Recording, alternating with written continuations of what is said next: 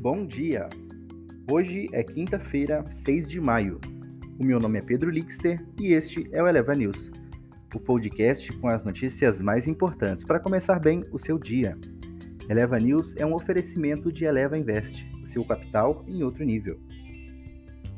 CPI, Reforma e Selic.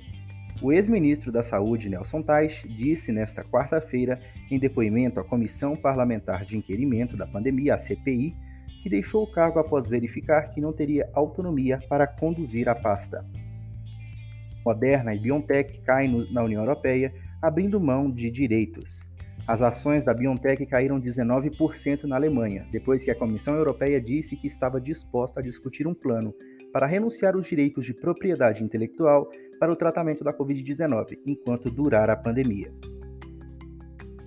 futuros americanos sobem antes dos pedidos de seguro-desemprego. Além da ideia de isenção da vacina, o governo Biden também cancelou uma regra de. Na...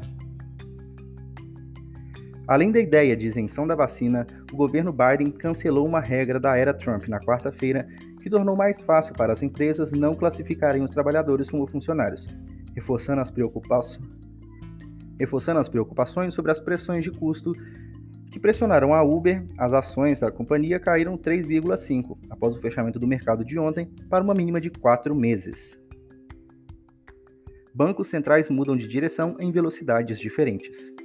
O Banco da Inglaterra manteve a taxa de 0,1%.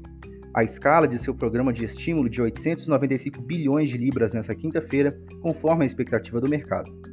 A autoridade monetária britânica avalia que a economia britânica emite sinais de recuperação após a crise provocada pela pandemia, especialmente após o programa de vacinação. Também há eleições locais que podem abrir caminho para outro voto de independência na Escócia. G7 ataca a China, que desconta a frustração na Austrália. Uma das relações comerciais mais importantes do mundo piorou ainda mais.